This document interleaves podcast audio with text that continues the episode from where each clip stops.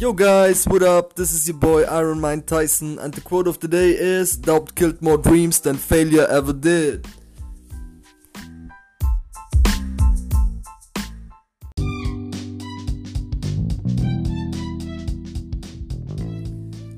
Yo guys, this is your boy Iron Mind Tyson. Good morning, everyone.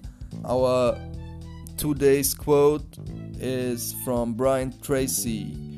There are no limits to what you can accomplish except the limits you place on your own thinking.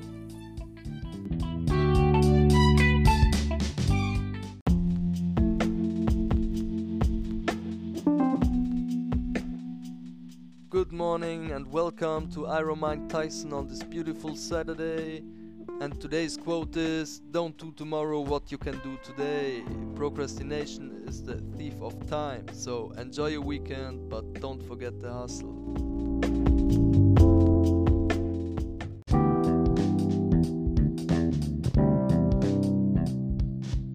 Good morning, Iron Mind Tyson here on this wonderful Sunday. And Sunday is the perfect day to refuel your soul and to be grateful for each and every one of your blessings. So enjoy your Sunday, spend time with your family and friends so you have enough energy for the upcoming week.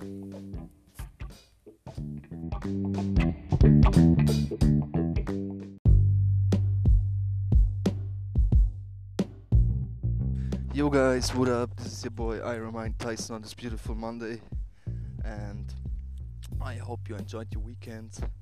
Uh, had a nice, beautiful two off days, and today I want to talk about with you about Mondays. Uh, everybody hates Mondays, but there's no reason. It's a new week, it's a new day, it's a new opportunity. Catch your chance and do something with it. Never not grinding.